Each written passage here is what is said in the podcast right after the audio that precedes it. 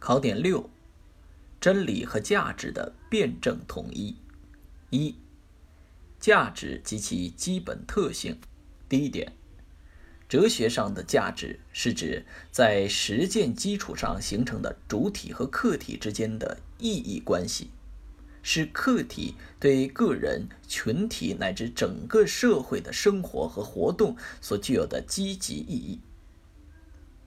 第二点。价值的四个基本特性：主体性、客观性、多维性、社会历史性。二、价值评价及其特点。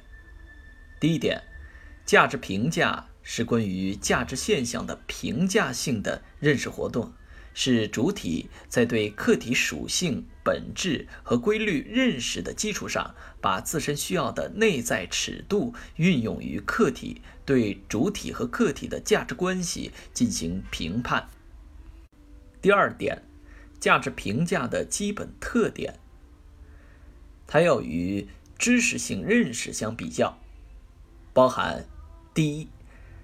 评价以主客体的价值关系为认识对象，以求善美为认识目的。第二，评价结果与评价主体直接相关，受主体意志的影响。第三，评价结果的正确与否依赖于对客体状况和主体需要的认识。第三点，价值评价。是具有客观性的认识活动。三、真理和价值在实践中的辩证统一。真理既是制约实践的客观尺度，又是实践追求的价值目标之一；价值则是实践追求的根本目标，同时又是制约实践的主体尺度。真理和价值在实践基础上是辩证统一的，体现在：首先，成功的实践必然是以真理和价值的辩证统一为前提的，是和规律性和和目的性的统一；其次，价值尺度必须以真理为前提，而人类自身需要的内在尺度推动着人们不断发现新的真理。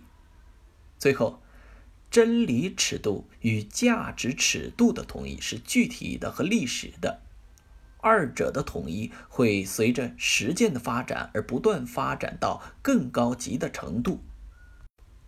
拓展与点拨：一，对于真理，不能说它对谁来说是真理；对于价值，则必须说它对谁来说有价值。二。真理必然是具有价值的，这句话是从整体上来讲，真理对于人类来说是最有价值的。一切价值的创造和获得，只有在不违背真理的前提下才有可能。当然，任何价值都有具体的主体性，真理的价值也不例外。同一真理。对不同的主体有不同的价值，真理的具体价值是在真理本身所揭示的可能性范围内由主体的选择所形成的。